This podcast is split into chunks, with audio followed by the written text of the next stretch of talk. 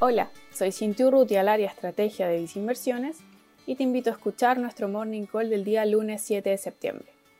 En el plano internacional, particularmente no tendremos movimientos en los índices norteamericanos, los cuales se encontrarán cerrados por el feriado del Día del Trabajo en Estados Unidos. Así también no tendremos movimientos en los mercados de commodities transados en ese país, como es el caso del oro y el petróleo. Por otro lado, los mercados europeos transan con movimientos generalizados al alza, con el índice Eurostock subiendo más de un 1%. Y, por su parte, las acciones asiáticas cerraron sus jornadas en niveles mixtos, mostrando caídas principalmente en China, ante anuncios de posibles sanciones hacia una empresa de manufactura de semiconductores de ese país por parte de Estados Unidos.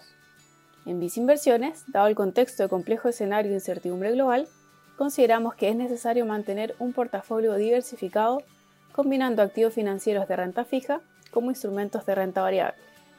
En este último caso, favorecemos por el lado internacional mercados accionarios europeos y latinoamericanos.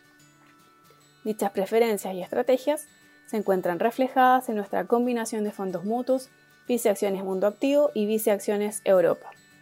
Finalmente, si quieres saber más sobre nuestras recomendaciones, te invitamos a visitar nuestra página web visinversiones.cl o contactando directamente a tu ejecutivo de inversión.